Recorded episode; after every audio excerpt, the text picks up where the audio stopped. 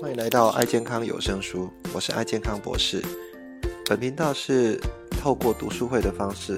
由爱健康博士我本人来导读各种畅销书籍的读书心得，那并让各位在爱事业上面各位大师级人物分享，将这些管理知识以及健康的心得应用在我们的生活以及团队，是非常具有实用性的分享。欢迎来了解一下吧。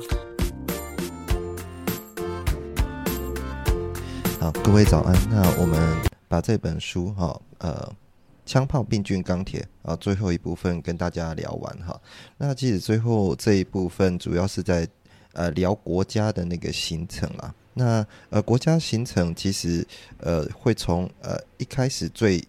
最小的单位哈，叫做呃队群哦，队群啊，可能像一些呃采集的单位啦，或者是采集的这些狩猎的部位哈，他们呃。可能呃几十人或者甚至几百人就形成一个队群哈，那这个队群的特色其实就是我们现在最想达到，就是人人平等哈，即使你是。一个呃，这个首领或者是一个领袖哈，其实你还是要啊去做耕种啊，还是要去做一些呃劳力的动作哈。那不是说哦，因为你是领导者，所以你就可以享有一切。可是呃，慢慢的，它开始变成这种呃球邦哈，球邦是现在呃可能像这些阿拉伯大公国类似这种哦，比以前他们比较小哈，大家因为有这种共同的这种呃。共同的血缘，哈，或者是甚至共同的语言。啊，或者是呃，他本身有共同的宗教，大家慢慢形成一种呃，到几百人哈，可甚至几千人的球邦。那球邦本身就会开始会有一些呃首领出来。那首领呃，他事实上呃负责一些分配的动作哈，其实慢慢有点类似呃我们现在的国家。那球邦跟球家球邦之间，如果呃为了要抵御这些呃外来的这这些侵略或或者是他们会。啊，透过刚刚讲这种共同性哈，让大家慢慢形成一个更大的一个政治实体哈啊，因为它分工要非常细，有一些呃负责呃，譬如说呃负责呃神职人员负责仪式啦，或者是有一些人负责铁匠哈，负责打铁，或者是呃有一些负责相关后端的文书哦，慢慢分工会越来越细，慢慢就形成国家，所以呃这些国家形成事实上。啊，是因为人口越来越多哈，大家啊分工会越来越细，而形成的一个部分。那呃，国家为什么慢慢的都可以去取代这些啊部落啦，或者取代这些酋邦哈？呃，其实有一个呃，除了哈，我们刚刚讲，嗯，科技可能啊发展起来哈，因为它分工很细，所以这个科技发展会很细啊。那但是有一个。比较呃，他们分析完说，这本书里面分析完说，其实有一个很大的因素是，事实上国家哈比部落更多的这种呃，会用这种宗教哦的一个部分哈。会有一些狂热部分，因为为什么国家会比部落更多？呃，宗教狂热，因为呃，国家它因为分工比较细，所以分工比较细，它就有多余的这种呃人力哈，多余的这些时间哈，呃，来养一些呃，可能它不用去生产，那譬如说种田啊或采集这些呃食物基本的啊这些呃相关的人哈啊啊。他可以养这些神职人，那神职人员其实就是不断的去教育哦，他们这个团体里面哦的一些人，然后让他认为说哦，我必须要为国家而战哈。啊，其实这种目前来讲，其实这种意识形态还是很很多哈。比如说像一些。那基本教义派的这些国家，哈，呃，比如说我们现在看到逊尼派啦，或者是阿拉伯世界或者什叶派，哈，他们很有可能在打仗的时候，其实为了呃真阿拉真主，哈，他其实就可以牺牲掉自己的性命啊。像这样子的一个部以前哈，如果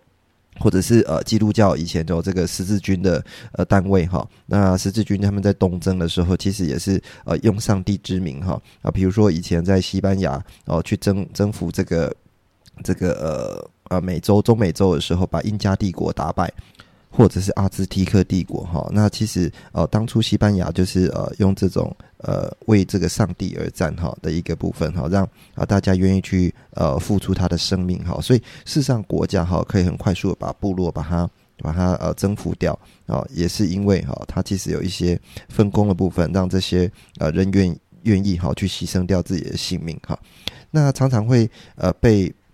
呃，被人家呃想象说，其实国家或队群是到底是谁先产生哈？那很明显哈，事实上，呃，从以前来看，其实是从队群哈慢慢变成球邦，球邦之后慢慢再变成国家，国家之后人分工细了之后，就有一些发明家哈，一些因为一些需求而而开始需要产生哈。那这这样子的一一个部分。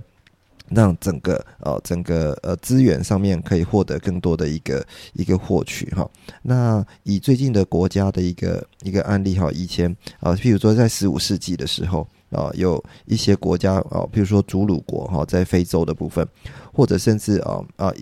美国到呃一西元哈，这个这个十五世纪的时候，那时候还有一个夏威夷国哈，事实上都是因为这些国家哈。比较类似对群的方式或球棒的方式，因为大家想象一下，夏威夷哈这些这些地方，呃，可能有好几个、好几好几百个种族哈在里面。那他们各个小组、各个小组，但是因为呃里面有一个一个首领哈，那这个首领他就呃把大家全部聚集起来，那就变成一个夏威夷国哈。那祖鲁国也是一样，祖鲁国啊当初也是。非洲里面哈，刚好有一个一个政治人物哈，他发现说，其实他会，他可以让大家哈啊，把这样的一个一个相关的资源哈啊聚集起来，那共同的抵抗外域外域哈，他们就形成祖鲁国。但是很可惜哈啊，后来这个呃西方的势力进来之后，就把这些国家啊全部都灭掉了哈，因为西方国家就正如我们这本书的核心一直在讲哈这些。呃，来自欧美这些国家，它可能呃以前不管是在呃相关的金属啦哈，或者是这些科技上面，啊，因为以前哦他们已经人口众多，也经历过这些发明的时候，它开始会往外去扩张哈。那扩张到呃这些比较呃比较呃发明或者是它的资源没有那么呃。科技没有那么高的国家哈，那很快速就把它灭掉哈，甚至呃听到很多啊这些以少胜多的这些案例哦，都是这样子的一个产生哈。好，那这个是国家的形成。那最后跟各位聊一下啊这本书最后一个部分哈，那作者用环游世界哈来啊讨论这本书的一个结尾哈，就是这个世界为什么啊开始会有这样的一个一个。呃，形态出来哈。他首先第一个先来到澳洲哈。那澳洲他这边讲了一个故事哈，大家可能都以为说，啊，这个呃，澳洲呃，事实上是呃，事实上是最后发展的一个国家哈。那最后发展的一个大洲了哈，因为其实呃，我们以人类发展学来看的话，啊，真正开始有一些人类的活动啊，比较多聚集的活动时候是在西元这个十八世纪的时候。那那时候大概呃有英美的这些这些人哈，最有名的是哦，他本身到这个曼尼迪城哈曼。曼尼迪城的澳洲哈，那因为是要去看这个呃非洲土著的这些壁画啊，作者要去这边看壁画。那各位知道哈，澳洲其实只有呃北部跟南部啊这边哈稍微有一些农业可以做耕种，中间他们都是比较大的一些荒漠哈。那你要走过这个荒漠，呃，事实上要非常多的资源来做资啊，譬如说水啊，或者是啊这些相关的能源能呃一些。呃，吃的部分哈，那作者他呃试着好呃去看到这个壁画，你一定要进到山洞里面去哈。结果他到山洞里面去，发现说自己啊已经真的有有点类似哦这个热衰竭哦这样的状态，头都晕了哈。那就想起了啊以前一个故事哦，其实也是呃来自于英国的警察哈，他们呃要去类似也是横跨澳洲的部分，但是横跨澳洲你走到一半哈，其实他呃。就算他租了六六头骆驼哈，要去到这个这些地方啊，甚至带了三个月的粮食，结果很快速的这些粮食就吃完了。那如果你你他就被困在中间，那当然中间呃里面有一些呃土著哈，就帮助他哈啊帮助他们啊，可能像这些呃来自一些沙漠的一些啊比较微微量的这些水源呐，或者是呃给他们一些用蕨类做的饼哈，来让这些呃。这些呃白人哈可以可以呃生存下来，结果里面可能有一有一个白人哈不小心把这个这个呃土著哈开枪不小心打死了，结果土著就一哄而散啊，最后这两个警察也也死掉了哈，因为他实在是没有办法在这种环境里面。但是这些土著，因为他呃在西元一万多年前的时候，事实上就已经生存在这里了哈。啊，不是完全都渺无人烟。那一万多年前，呃，事实上这些人哈是来自于呃。如果按照这个历史来看的话，那历史的一个科学的一个角度来看，是从亚洲这边哈，呃，慢慢的华南这边开始慢慢扩展过来哈。他们透过一些一些相关的呃交通工具哈，这个交通工具很像就是目前各位如果去过菲律宾哈，那菲律宾他们是一个类似独木舟的方式，但是因为你要越过这种大的这种。海峡，你的独木舟很快就会翻覆嘛。那旁边还要再加两条这个什么，加两条这个这个平衡的这种平衡杆哈。那各位看到呃菲律宾或者是呃这些相关单位，他们在呃横越这些海洋，事实上他们这个智慧就来自于啊一万多年前哈，这祖先哈为了横跨横跨呃这个大的海峡哈或大的海岸所呃做成的一些。呃，船具的部分哈，那慢慢在上面就一直扩张，一直扩张，扩张到了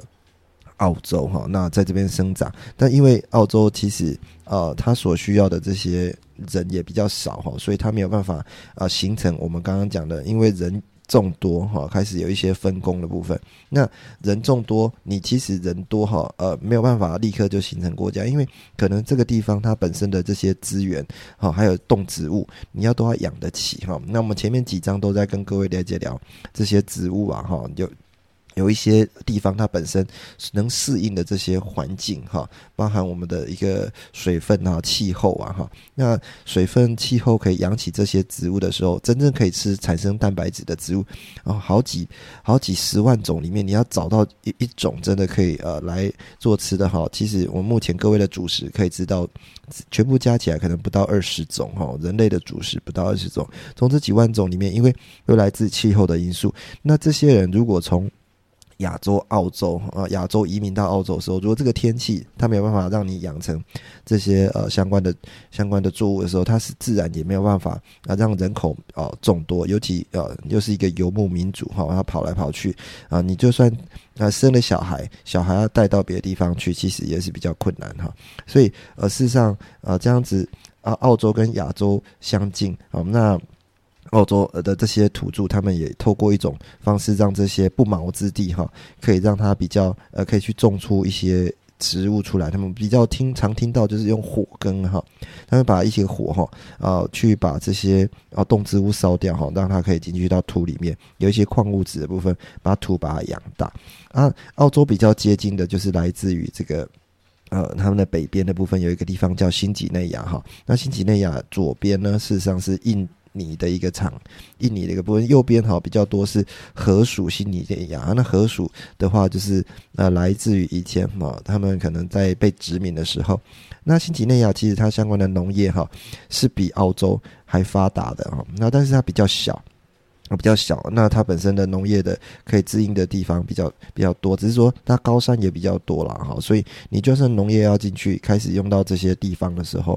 啊，他要把这些新几内亚的人慢慢啊去把它养的，因为他人多之后可能就可以移民到托呃通过这个托托应该是叫托马斯海峡吧，啊，再到进到这个澳洲的部分，但事实上呃短短的海峡要过去哈，其实。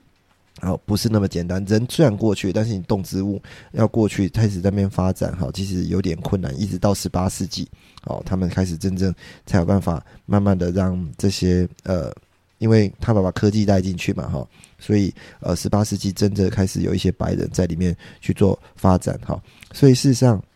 呃，澳洲哈是呃比较晚发展的。那来看一下《东亚之光》哈，这本书里面讲的叫《东亚之光》，叫中国哈。那中国呃，其实是他们整一整本书哈里面觉得呃最有机会发展的一个成一个强国的国家哈，因为中国从呃在西元十呃就是呃西元前的呃两两两千年前的时候，其实就很早就已经统一了哈。那呃大家有共同的。这些呃语言哈，或者是呃大概华北的啊民族跟华南民族，虽然讲统一哈，呃没有被受到外族的侵略，但我们熟知中国史都也都知道哈，其实我们是一个民族的大融合哈，呃来自于北边有这个蒙古啦，或者是呃这些藏族这些人哈，它一个融合哈，那南边的话。啊，华南的部分就比较偏越南啊、菲律宾啊，或者是啊我们这边比较呃身高比较没有那么高哈，但是事实上很早就统一的。但是呃，这些相关的一些科技哈，可能因为中国的一个本身的这样中央集权的一个制度哈，会把呃相关的发展啊。的一些动态哈，集中在某一些人身上，然后这些某一些人如果呃做的决定不对的时候，可能会影响到啊整个国家的发展啊。举例来讲，其实我们在呃十十十五世纪的时候，其实那时候在明朝啊，明朝左右，其实我们就已经有很棒的一个十四十五世纪的时候，那时候就呃郑和就下西洋，哦最远有来到这个。呃，我们我们知道的这个非洲的好望角这个地方哈，那郑和下西洋为什么后来后后来就没有继续开发这个航海术，而是哥伦布然后去航海去发现美洲，而不是郑和去发现美洲？郑和如果航海在好望角再过去，他可能就开始发现美洲会比比这个比这个呃呃哥伦布还早。但是事实上，呃，郑和各位知道哈，就是被呃宫里的这些。呃，大臣哈斗争把它斗掉哈，所以就没有把这样的一个舰队的一个部分哈，然后中国的这些文化哈带到啊这个这个呃比较远的地方去，不然哈，也许那时候我们就开始去殖民啊殖民其他的地方，然后中国会开始去殖民殖民其他地方。那呃再是呃而尤其哈中国的语言呐哈文化其实很早就统一了，所以呃中国它以这样的一个。呃，统一的文化，它是要发展是非常迅速，但是也会决定在某一些人哈，呃，譬如说，然后蒸汽机，哦，蒸汽机，呃，后来发现说，元朝，啊，元朝事实上我们在透过水利，然后去把这个蒸汽把它打起，他们那时候有一个叫做呃。有一本古书哈，呃，叫做什么星象什么仪哈，然后那那本书我我我要再翻一下哈，它里面就在讲，然后其实那时候就已经开始有这个蒸汽机的这样的一个一个设计出来，但是呃元朝的时候后来啊蒸汽机一直到了呃十六世纪才是开始被发现哈，但是啊这些因为啊里面一些中国内部科技的因素哈，所以它没有办法呃真正去去发展，然后发展成一个呃可以。可以扩张到世界各地的一些一些应用，哈。那我我我觉得这个是呃蛮蛮可惜的，哈。那其实现在呃刚好今天哈是呃十月二十号了，我录音的时间是十月，呃呃就刚好是不是十月二十号是中国哈十月十六号他们的一个十六呃这个二十大的一个。开会的时候，那各位也知道说二十代的结果哈，其实应该还蛮明显的哈，应该是呃这些呃本来就有这些权利的人，还是会拿到这样的一个权利的部分哈。那呃大部分权利最中央集权的一个状态之下，很多所做的这些决定哈。可能会影响到一个国家的一个发展的部分哈，当然呃，人民内部还是有一些声音哈，只是这声音没有办法完全的被被听到哈。那这个这些呃决策者如果本身做的决策哈，而不是呃符合这个历史上或科技上所。或者是啊，在发展上所需要的一些因素的时候，很有可能会造成啊这个国家的一个很大的影响。哈，这个中国在以前哈已经有非常非常多的历史。那这些呃科学家也是在想说，说其实中国你在呃统一的一个文字、统一的啊这些语言。啊，在统一的一些呃状态之下，你是很有机会可以发展成一个呃具有非常啊能力的一个超级的强国哈，甚至会呃赢过这些欧美国家哈。但是啊，因为你政治内部的一个因素哈，让很多的一个决策哈，不是在决定在一些呃发展上的一个考量哈。这个是呃这些科技比较觉得比较可惜的部分哈。那在呃我们第。作者哈，他在后面开始聊到大洋洲哈，大洋洲的一个变化。其实这个有一个蛮重要的一个议题，是在聊到呃南岛语群哈，南岛语群。那这个南岛语群事实上在西元在呃一万三四千年前的时候，其实这些语言哈，其实各位可以去从语言里面去看到一些国家哈，里面这些人哈，事实上。啊，语言是很类似的啊，比如说哦，绵羊哈，绵羊这样的单单字哈，那我们叫 sheep 哈，但是呃，其实在很多的这些呃语言里面，讲个叫 ovis 啊，什么之类的，那它的一个木字字根跟字字尾事实上是很类似的。那这些字尾是很类似，为什么会这么类似哈？因为这些国家可能都有呃一些相关的呃人哈，他去看过这个东西哈，看过这个绵羊的部分，然后再把这个绵羊的这。字哈啊，从透过口语相传哈，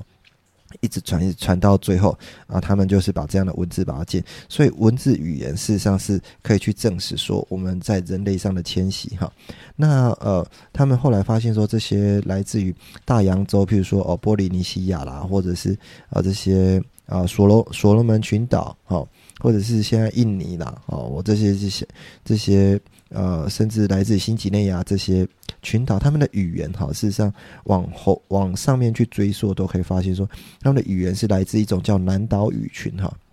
南岛语群一直往上时间往上去追，竟然会追到哪一个地方？追到台湾。哦，他发现说，其实台湾是呃从这个呃亚洲哈去大陆去发展哦，经先民经过渡海，从这个华南地区渡海到台湾的时候。那因为台湾很久都没有透遇过什么外来的民族的战争了，所以它的南岛文化哈里面这些岛屿的文化，南岛文化或者是语言是保存的很完整的部分。那呃。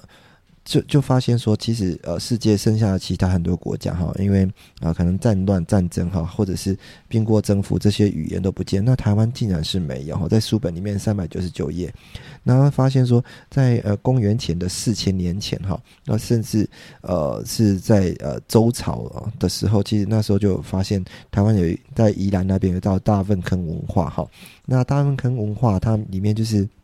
台湾最目前发现一个很早的一个文化，它有发现一个素面红桃哈，那把这个红桃经过哦这个把它把它燃烧之后嘞，然后它甚甚至上面要加一些花纹哦在上面哈，就是简简单讲帮这个呃陶土做一些美工美术的部分，在以前的这些先民里面哈，他们还会有这种艺术的一个成分，后来发现说这些素面红桃也在什么地方发现？也在呃这些呃菲律宾啊，或者是这些新几内亚，也是有发现这样的东西哈。所以可见哈，我们的先民事实上是透过这些呃不断的移民的方式哈，把这些文化传到这个地方。后来他发现说，南岛语言最远是到什么地方？最远竟然是在马达加斯加哈。那所以呃这些先民，大家目前也是一个。一个谜团哈，到底这些人是怎么哦从台湾哈慢慢坐船渡船到非洲这种海马达加斯加去的哈？以现在的科技跟文化来讲，去想象当初哈是难度是很高的，但是确实有办法做起来哈，这是非常厉害的哈。这是在大洋洲部分啊，那另外哦。书本里面是讲欧美强国哈，那欧美强国，呃，各位知道说，其实欧洲哈，它本身我们前面就有知道说，它本身是一个呃东西走向，东西走向要发展，而且加上说还有非常多的人人民啊，非常多的语族哈。那事实上，欧美啊，它欧洲这个地方，它本身它的。它的动植物这些农业是来自于肥沃月湾哈，那所以肥沃月湾事实上是供给了欧洲国家一个很重要的一个食物的来源哈。那但是呃后来肥沃月湾为什么没有持续这样做一个供给的部分？答案很简单哈，因为啊天气在巨变哈，所以这些本来。呃，具有这些呃比较多的肥沃或者是这些树木啊，哈，它们可以长出来部分。但肥沃越后来啊，经过时间气候的一个变迁，哈，它也是变成沙漠了，哈。所以呃，这也告诉我们说，其实你现在一个资源上很丰富的一个国家，哈，你一旦被耗尽的时候，这些资源是会转移的，哈，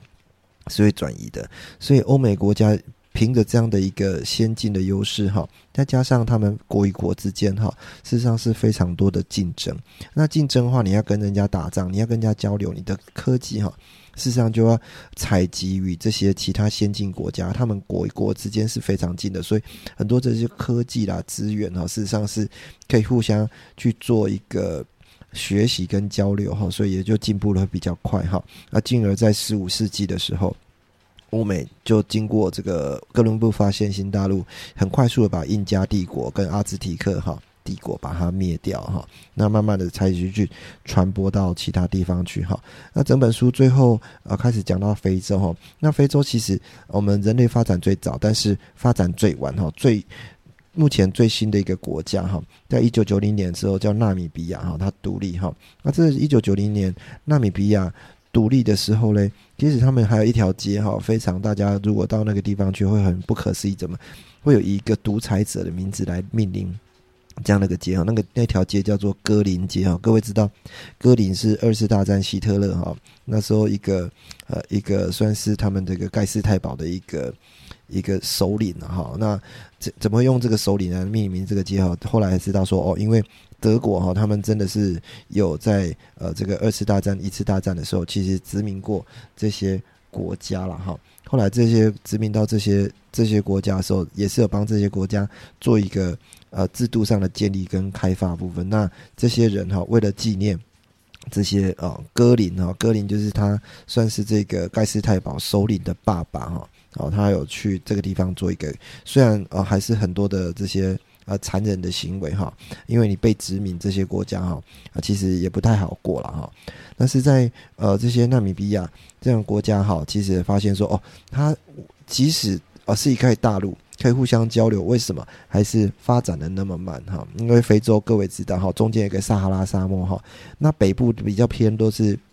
欧洲哈，或者是比较偏白人的部分，南部就比较偏黑人哈。然后在西元前前一千年的时候，其实就有一个叫做班图扩张哈，班图人哈，他从这些东部的地方哈开始一直往旁边来做扩张扩张哈。那这样的一个呃非洲慢慢的形成这样的一个大陆哈。那人类也开始在预测哈，事实上非洲可能会呃，如果以现在的一个资源来讲，可能会是第三世界里面慢慢会有机会呃在。发展往上发展的部分哈，那人类会长比较快的一份哈，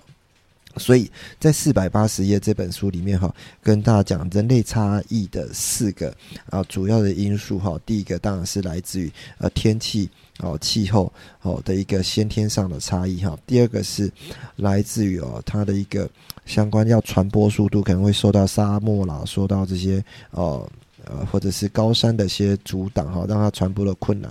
再来，呃，包含人与人之间的一个竞争，哈，那这个竞争会决定在于它本身的一个国家的形态是不是有办法去形成，进而发展这些科技的部分，啊，这里面有四组的一个主要因素，让大家去理解一下，哈，呃，为什么这本书一开始的前面就是讲说，哦，这个雅丽这个。这个人他在新几内亚的时候说说为什么都是你们这些欧美的强国来征征服我们，而不是我们的祖先哈啊也发展的很很快呀，但是为什么没有去呃把你们做一个征服？他从很多的角度哈，那从呃地理的角度啊，动植物的角度来慢慢延伸到说哦，他们人变多哦，变多之后会发展一些科技，发展这些金属，进而产生枪炮。那这些枪炮。开始去把这些呃这些相关的这些呃国家征服之后嘞，不是只有把人打死之后哦，还会带入这些病菌哈，而且病菌是本身是呃最影响最严重，像我们现在遇到这样 COVID 的部分哈，各位知道呃以台湾来讲，现在 COVID 已经呃已经感染啊六六百多万人了哈，大家有一些抗体，那确实啊这这一波也那很多人不小。不小心哈，因为一些疾病的因素，让让呃自己的失去生命哈，所以呃有时候疾病哈比战乱哈所带来的这些呃生命的损失哈是更大的。那这本书在呃呃民国八十五年，在一九九六年的时候，这个作者就已经把这本书写完了哈，而且相关的观点也讲得非常的明确哈。那有一些观点到现在世上都还适用。那作者后来呃想一想又。把他后面的一些有关国家的一些观点哈，在从本来一个各州各州的一个大的观点，慢慢在啊把它缩小成一个呃国与国之间的一些比较小的部分哈，来来讨论说呃各国为什么这些国家哈从呃经过一些苦难之后还是可以快速的恢复哈，他他讲了几个国家，芬兰。讲了日本，讲了德国，哈，这几个国家啊，还有印尼啊啊，包含澳洲这样几个国家，还有美国，哈，他们所遇到的困难是什么？哈，这个我们下次如果有机会来跟各位分享这本书，哈，这本书我也看完了，哈，那有机会来跟各位做一下分享。好，那我们这本书刚呃，枪炮、病菌与钢铁，哈，很经典的一本书啊，其实这本书也不太好读了，哈，我们来跟各位。啊，留聊一下哈，其实聊比较久的时间哈。那这几本书都是很经典的，来跟各位做一个分享哈。那我们今天跟各位聊到这边。好下次再见喽，拜拜。感谢你收听《爱健康有声书》这一期的节目，是不是非常精彩呢？如果你对我们的节目有任何的想法或者意见的话，都欢迎给我们按赞以及五颗星的评分，并到我们的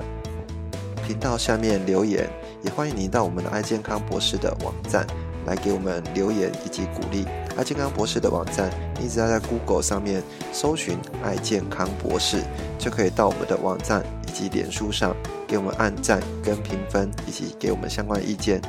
谢谢大家的收听，那我们下次再见喽。